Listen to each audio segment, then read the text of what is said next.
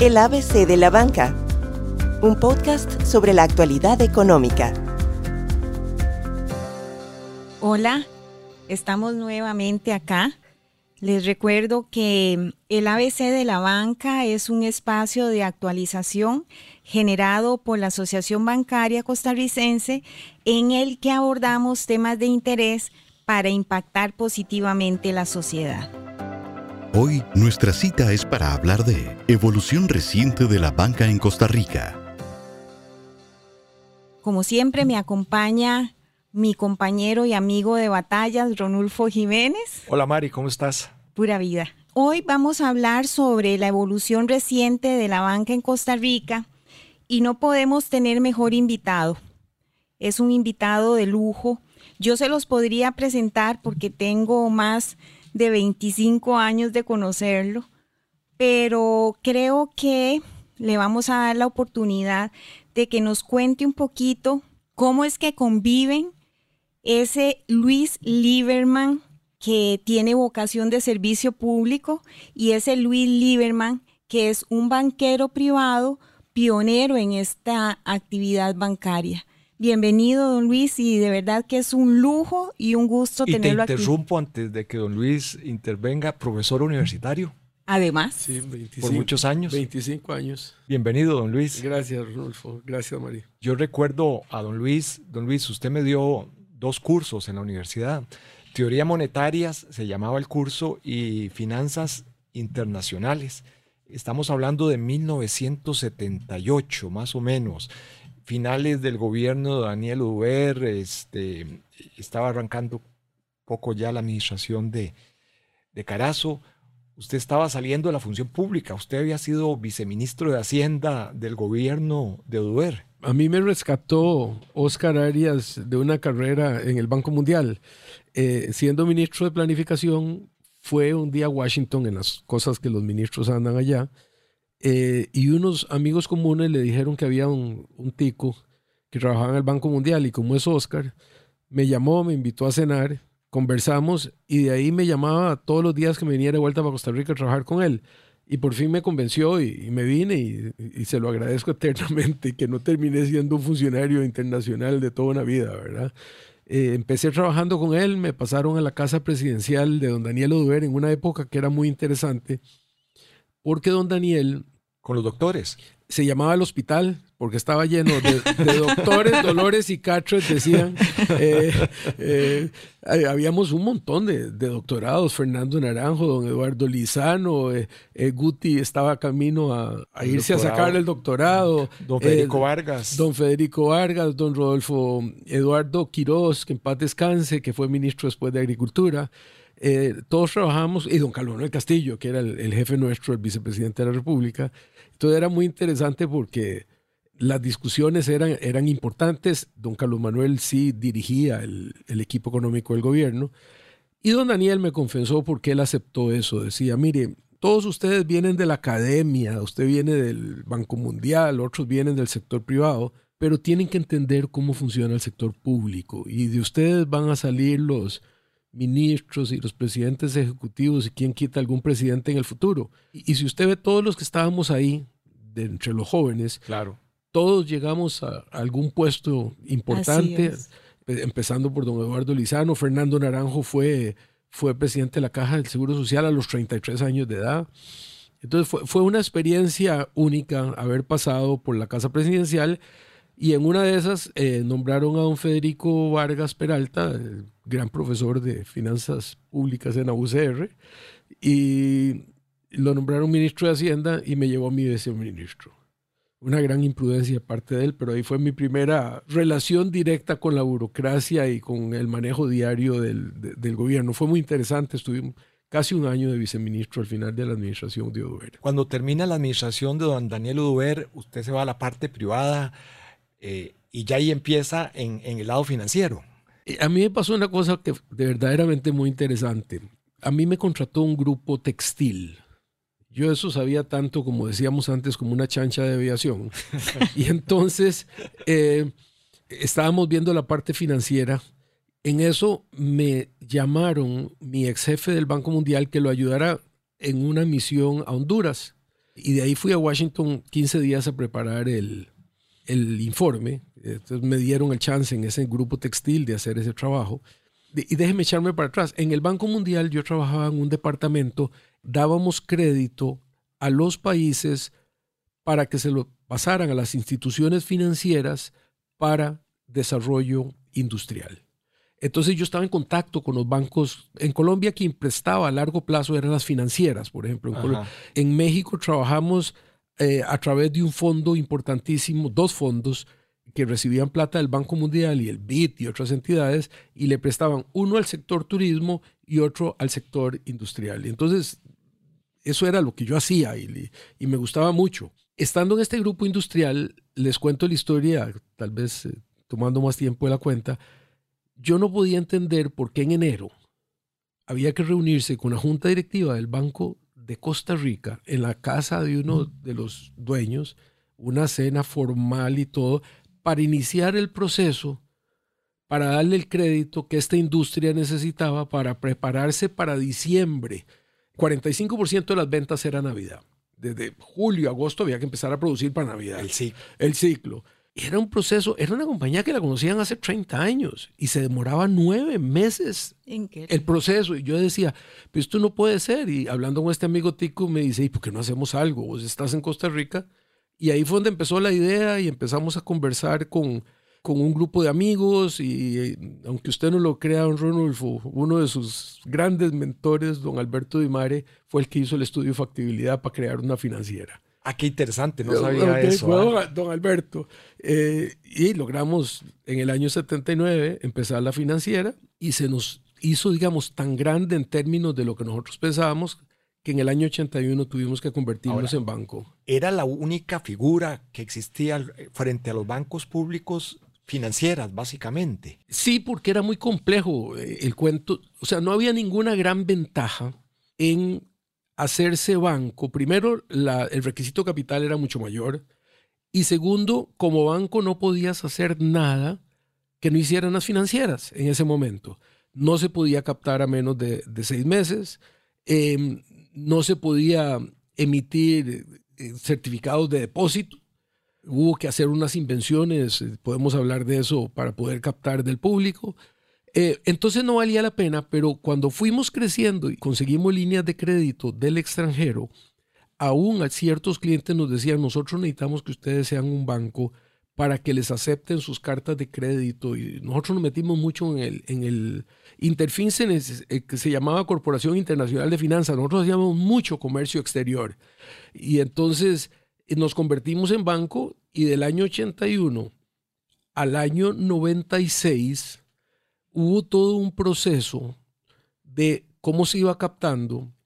Descubrimos en el Código de Comercio que hubo una modificación en el año 64 que le permitía a las empresas captar en el mercado, pero nunca menos de seis meses y se llamaban certificados de inversión, ustedes se acuerdan. Que había toda una discusión que eso era diferente a un certificado, de depósito a plazo. Y, no teníamos, honestamente, si usted me pregunta qué era la diferencia, no tengo la... Y lo peor era que eran negociables. También. eran negociables en la bolsa y entonces era aquel desorden en la bolsa de vencimientos y no habían títulos estandarizados. Entonces podíamos captar a seis meses y a como fue creciendo la banca, sí las autoridades eran muy exigentes de que no los engañáramos. Si usted compraba un certificado a seis meses, que se lo compráramos por debajo a los tres porque usted necesitaba la plata. ¿Okay? Entonces por eso se negociaban en la bolsa. Y era un volumen importante en aquella época los certificados de los bancos privados. Claro, en el gobierno, bueno, le tocó pasar la crisis de las más fuertes que ha, eh, ha tenido la economía costarricense eh, eh, de, los años 80. Diga, verdaderamente ahí me atrevo a decir que fue una crisis más pronunciada que esta. Eh, pronunciada por el desorden tan grande que había, por las fluctuaciones en el tipo de cambio, por la incertidumbre, porque no había comida. Recuérdense que, había. que, ir a hacer fila. y, y, de ahí salió la gran creación de, del señor Uribe, que, que en final de cuentas destruyó los, los estancos del Consejo que eran eh, los, los palís. Los palís fueron cómo se enfrentó el comercio a la escasez. Entonces ahí una, una marca de pasta de dientes, una marca de, de jabón, pero es, eso es lo que hacía el Consejo de Producción y para el otro Consejo se quedó sin clientes. Pero desde el punto de vista de la banca, si usted se pone a ver de los intermediarios financieros, todo el mundo estaba quebrado. Si usted pasa de 8.60 a 65 colones el dólar en seis semanas, todo el que tenía una deuda en dólares, dice, la multiplicaron por 8, no 8%, 8 veces. Entonces, aquel proceso de ajuste que se tuvo que hacer, de refinanciar una y otra y otra vez, con la ayuda del gobierno, cuando ya salió Carazo, recuérdense que en, la casa presidencial de, don Luis Alberto Monge, Max Alberto Soto Jiménez, que hoy es directivo de la, Junta Directiva del Banco, Central, tenía cargo un programa que se llamaba el Programa de Salvamento de Empresas, en que la banca pública, los intermediarios privados, nos reuníamos para ver cómo salvábamos a la empresa A o la empresa B y, se logró, y se logró. Un poco más ordenado, obviamente, lo que ha hecho el CONACIF y la superintendencia en esta en este crisis. Porque usted tiene un banquero como ex banquero, como es don Alberto Dent, que vivió todo este proceso. Él se dio cuenta y sabía que no podíamos quebrar a media humanidad porque también los bancos le iba a ir mal. Entonces yo creo que de esa experiencia y la experiencia del 2008 salió todo el ajuste que se está dando eh, en la banca, que creo que, honestamente, creo que lo han manejado muy bien. Uno dice, se podría haber hecho tal cosa o tal otra, pero creo que la banca y, y los reguladores lo han hecho muy bien. Dos personas que vienen del sector financiero y entienden cómo funcionan las empresas, que son don Alberto y doña Rocío.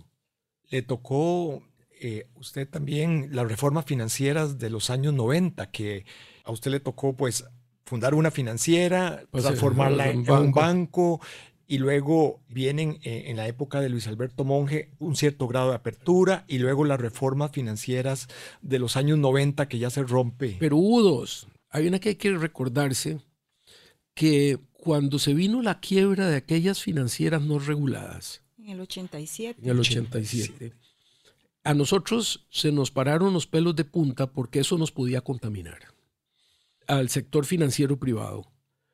Y me acuerdo como hoy que fuimos don Leonel Baruj y yo junto con don Rafael Díaz, que en paz descanse, que era el, no era se llamaba el auditor general de entidades financieras, no, se cambió en ese momento el nombre. Era auditor de bancos. Auditor de bancos.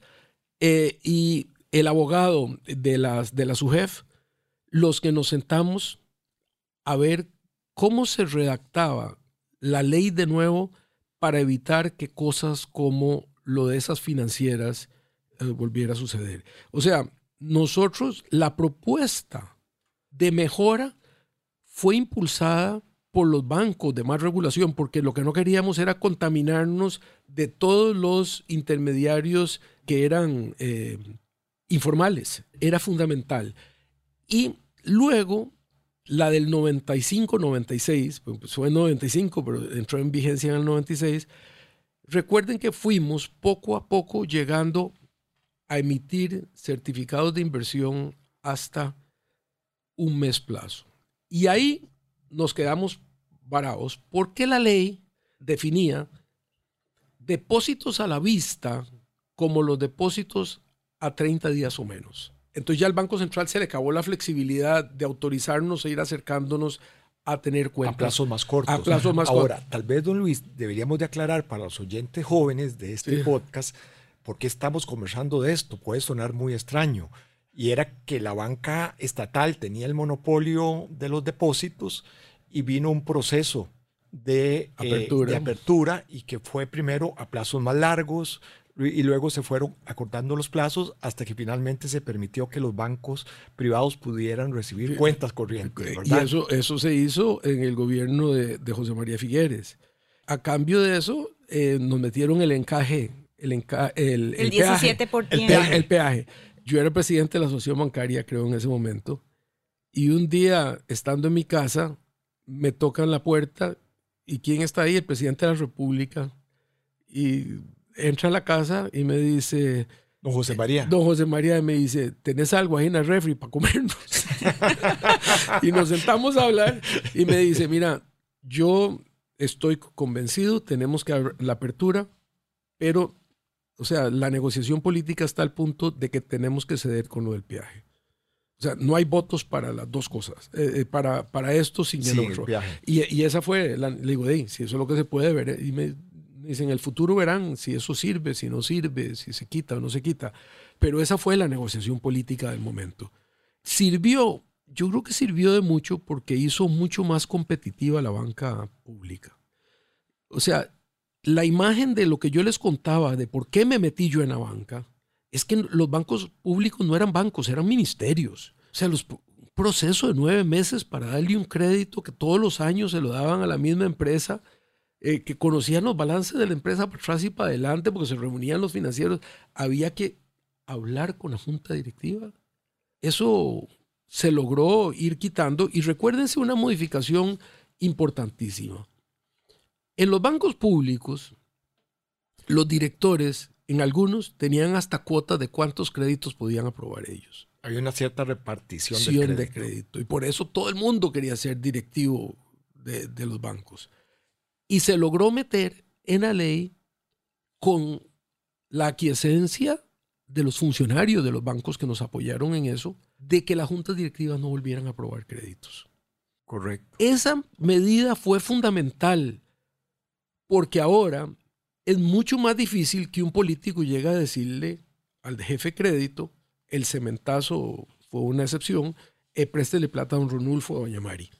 Eh, eh, eso era fundamental. Yo conozco un banco, y no decir nombres para que no me echármelos encima, en que cada director de aquella época tenía el derecho de prestar 100 millones de colones al año. Eso se eliminó, se limpió. Entonces, toda esta competencia logró que los bancos públicos lograran profesionalizarse. Y ser más eficientes. Ser mucho más eficientes, servir más a la gente. Eh, ya no es si, si el cliente es amigo del diputado de la zona o no lo es. Ya las juntas directivas lo que fijan en la política, lo cual como debe ser, y revisar los portafolios como debe ser. Eh, en, aún en un banco como Interfin, nosotros quitamos que la junta directiva aprobara créditos. Había un comité de crédito superior en que habían 100 miembros de la junta directiva, pero eran tan miembros como era yo y como eran los otros funcionarios, eh, eran para los créditos muy grandes. Pero eso, eh, yo creo que eso limpió mucho a la banca de la injerencia política en la decisión de crédito. La otra cosa de la que no, no me han preguntado fue de pasar del dirigismo total del, del Banco Central, de cómo, qué y cuánto se presta. Los topes de cartera se llamaban. Los topes de cartera, que esos en gran parte eran dirigidos políticamente, en el buen sentido de la palabra, a irse abriendo a que los bancos decidieran a quién. Y eso fue muy interesante porque la reunión en que eso nos lo informó el, el, presidente del Banco Central, don Eduardo Lizano, de ahora en adelante dijo, ustedes van a decidir, el 70% es para los sectores productivos, el 30% es para vivienda, para lo que fuera, comercio, comercio era un pecado prestarle, Dios guarde prestarle al comercio. Eh, Dios guarde prestarle los servicios, porque eso no era productivo. Eh, eh, ese era la, el concepto. El concepto del... el gerente del Banco Nacional de aquella época dice, hey, don Eduardo, ¿y ahora quién, cómo vamos a decidir a quién le prestamos y a quién no? Dice, hey, usted es el banquero, yo soy el banquero central, yo, a mí me interesa el monto, usted decide a quién, usted, ahora sean banqueros, dice. Claro, claro. Y entonces fue muy interesante el proceso en que poquito a poco nos fueron bajando del 70-30 a que cada uno decidiera en qué meterse. Tal vez tenemos que contarle a nuestros oyentes jóvenes que el Banco Central en enero sacaba un presupuesto de crédito donde determinaba a qué actividades se les prestaba si agricultura, arroz, si a frijoles, si a ah, maíz, a y, industria. ¿y cuánto, ¿Y cuánto por hectárea? ¿Y cuánto por hectárea? Había un concepto que se llamaba avivos, y decía que para frijoles por hectárea se sembraba tanto, ¿verdad? Y además decía a qué tasa de interés. Entonces, ¿Y, a qué, ¿Y a qué plazo? Y a qué plazo. Había un esquema totalmente planificado del crédito desde el Banco Central. El Banco Central tenía una cantidad de ingenieros agrónomos impresionante. Los que hacían los avivos. los que hacían los avivos y hacían los cálculos. Eso fue cambiando y yo creo que eso hizo que la banca costarricense eh, sea hoy mucho mejor de lo que fuera en el pasado.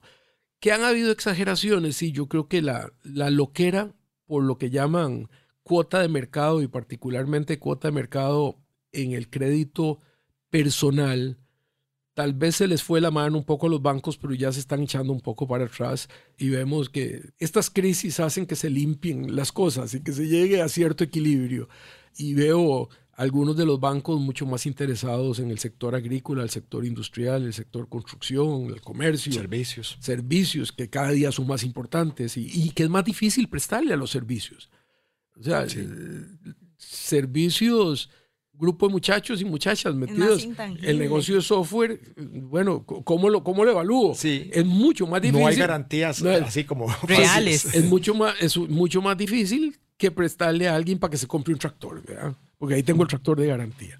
O, o, una maquinaria pesada. Pero eh, me parece que en eso hemos avanzado mucho. Y yo, que viví todo el proceso y ahora lo vivo como cliente, eh, a mí me impresiona cómo hemos ido cambiando desde el lado de los activos. Y como le digo, yo creo que, que ahora la crisis actual está llevando a una reevaluación de que el crédito personal con las tasas más altas y todo, e, e, el, el, cuento que como estaba tan atomizado era menos riesgoso, nos dimos cuenta de que pues, la economía en problemas, por más atomizado que esté eso, todos entran en problemas, los átomos, ¿verdad? Claro. Y entonces eh, creo que hay una revaluación de parte del, del sistema. Don Luis, el repaso ha sido realmente interesante y creo que el objetivo de, del día de hoy es precisamente que las generaciones más jóvenes entiendan desde dónde viene la banca. Con su experiencia y teniendo la vivencia de la banca de hoy, qué diferencias puede usted identificar de la banca de los 80 a, la banca del 2021? Déjeme darle un ejemplo primero. Cuando yo decidí comprarme una casa, y eso era en final del gobierno de Carazo, creo que fue, y fui al Banco Nacional, aunque teníamos una financiera, pero nosotros no hacíamos eso. Y ustedes no saben las volteretas que tuvo que hacer la persona encargada para poder darme parcialmente un crédito para comprar una casa conversando después, yo era gerente de una pequeña institución financiera, eh, con, un buen sueldo y todo. ¿Cómo hacía la gente para comprarse una casa? Un día después de una reunión de la asociación bancaria, me senté con Oscar Rodríguez, que en esa época era el gerente general de Banex, principal competidor nuestro, y le digo, Oscar, no puede ser que un Luis Lieberman no consiga plata normalmente para comprarse una casa. Y nos pusimos de acuerdo, Anex e Interfin, de convencer a nuestras juntas directivas que nos permitieran hacer los primeros créditos de vivienda. El Banco Nacional tenía un fideicomiso y unas cosas raras ahí, pero si usted era una persona de clase media y no trabajaba para la Caja del Seguro Social o no tenía un plan de limbo, usted no tenía acceso a crédito para vivienda. Entonces eran, sus papás le ayudaban y aquel y aquel. Entonces, esa creación para que la gente joven entienda. Entienda, Esa revolución de que hoy usted tiene 15 o 12 instituciones donde usted puede ir a ver quién le da el crédito más barato para una casa, eso no existía. Si no existía para alguien que ganaba bien como yo, ¿qué iba a existir para un muchacho que estaba empezando su carrera o una muchacha que venía saliendo de la universidad o que tenía... Esos fueron de los cambios fundamentales que se lograron. Hoy se ve lo más natural ir a un banco a pedir prestado para un carro. Quien prestaba para los carros antes eran las, agencias de, vehículos a tasas vulgares. Entonces, esos cambios que han habido me parece que son muy interesantes, que han hecho mejor la vida de la gente y el hecho que todos podamos tener acceso a, un crédito de vivienda a diferentes niveles y los bancos han bajado y las, eh, mutuales han bajado a niveles interesantes de, para gente de mucho menos recursos. Yo creo que esa revolución la hicimos nosotros eh, y la verdad es que la hicimos Oscar Rodríguez y yo. Ahora, eh, en un tiro el Banco Costa Rica dijo, no, nosotros fuimos, no invente. O sea, nosotros, eso lo hicimos Oscar Rodríguez y yo. yo, yo me echo la, el padrinazgo de, de, que eso lo hicimos nosotros porque Luis Lieberman no conseguía un buen crédito para una casa. Pero las cosas se han ido modernizando. Creo que esta pandemia ha logrado, y me decía un gerente de banco, que lo que iban a hacer en los próximos 5 o 10 años en la cuestión tecnológica lo hicieron en un año. Así es. Y esto nos va a llevar a un crujir de dientes porque ¿para qué tiene que ir uno a una sucursal de banco? hacer transacciones, cada vez menos. Las transacciones, las transferencias las hago por Simpe Móvil. Y podemos hablar de eso, porque esa es otra revolución que, sí, que, la, Luis, cuéntenos, cuéntenos. hizo la, asociación bancaria. Nosotros no entendíamos por qué en Costa Rica era imposible hacer las transferencias eran había que pedirle al Banco Nacional y había que hacer esto y carísimo todo el proceso. En un tiro le pedimos a la AID que nos ayudara con eso. Interesante, el Banco Central en contra. El Banco Central dijo que ellos no tenían por qué meterse y le digo, ¿cómo que no? Si uno de los objetivos del Banco Central es un sistema de pagos eficiente, está en la ley. Correcto. ¿En qué época estamos hablando? El que se oponía y en públicamente se llamaba Don Telmo Vargas, mi buen amigo. Decía que si era tan bueno el sistema lo tenía que hacer el privado. Le digo, esto es una cosa que... Es un bien público. Es un bien público. Entonces, no, la idea nos mandó, fuimos, creo que fue Mario Gómez, Juan José Flores y yo, no me acuerdo si alguien más, Mari, no, sé si usted fue. No, no, ustedes tres fueron. La ID logró que la Reserva Federal de Estados Unidos le pidiera al Banco de Boston, al Banco Federal en Boston, que nos asesorara en eso. Y habían dos señores que habían agarrado un país que estaba en la Edad Media, como era Albania, totalmente cerrado, que se abrió de un día para el otro, que tenían que hacer un sistema de pagos. Entonces ya sabían cómo hacer esto y nos hicieron la hoja de ruta que luego la cogió el Banco Central y yo me quito el sombrero lo que O sea, no hay un sistema de pagos tan eficiente que ni se le parezca en ningún lugar de América Latina. Yo fui presidente de Scotiabank en Salvador y yo hablaba con la presidenta del Banco Central. Digo, ¿cómo va a ser que para que una persona que tiene una cuenta en Scotiabank le quiera hacer una transferencia a alguien en al Banco Cuscatlán, tenga que hacerla a través de un banco en Miami? Tenía que ir dar la vuelta por Miami. Por Miami. Digo, pero ¿por qué no le piden al Banco Central de Costa Rica ayuda si ya, ya está inventado? Y, yo veo que, que, siguen haciendo cosas eh, eh, en el grupo del Banco Central y creo que la asociación bancaria debe estar muy involucrado en eso. Pero ese sistema que hoy lo damos por hecho, hecho ese sistema es una cosa nueva que tiene que 15 años. Un poquito más. 20 años puede ser. Sí. sí. Eh, Era un dolor de cabeza si uno tenía dineros en un banco, y, lo quería. Y, quería mover a otro banco. ¿ah? Las motos, don Luis, las motos al frente. el banco, frente al Banco Central había una pirámide de cascos de todos los mensajeros que se paraban para ir al Banco Nacional. Ah, bueno, y la, perdone, y el otro cuento era todavía más complicado. Si yo tenía una cuenta en el Banco Nacional de Liberia y quería depositarla en el Banco Central, en el Banco Nacional en, en San José, se demoraba dos días para que me dieran crédito. Dos días. Dos días para que me dieran crédito. Es decir, uno tenía que hacer un cheque y irlo a, a, depositar y para que le dieran fondos pasaban varios días, días, Y a veces más días. Ok, entonces ese era el sistema que teníamos.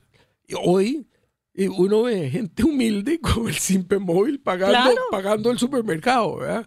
Entonces, a mí me parece que esa revolución hay que continuarla. Me parece que está haciendo bien el Banco Central y el gobierno, los gobiernos, en exigir que el pago de buses automáticos se haga a través de SIMPE.